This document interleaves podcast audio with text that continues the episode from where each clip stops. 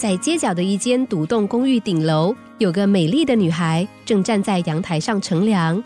她那像水一样的双眸，以及微风吹拂的秀丽发丝，总是不经意的引起路人欣赏。路过的人总是这么赞美她，说：“那是谁家的女孩啊？真漂亮。”有一天，有个男孩经过这个地方，也和大家一样被女孩的美丽吸引，忍不住停下脚步仔细欣赏。但是，男孩这一驻足，从此再也离不开了，因为他完全为女孩的美貌着迷。有一天，女孩准备出门的时候，男孩立刻上前表示友好，问女孩能不能和他交个朋友。女孩满脸傲气的看着男孩，接着不屑的说：“好啊，如果你真的那么喜欢我的话，那你就站在阳台下一百天，我自然会下楼来找你。”男孩果真实行了。无论是刮风下雨，他从来都没有离开过。明天就是第一百天了，骄傲的女孩忍不住想看看那个男孩。然而就在这个时候，她却看见那个男孩缓缓的站了起来，提起了椅子，若无其事的走了。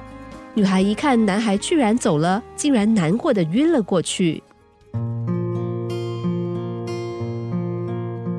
把头抬得高高的看人，人们当然无法感受你的情感，更不要提他们是否能够接受你了。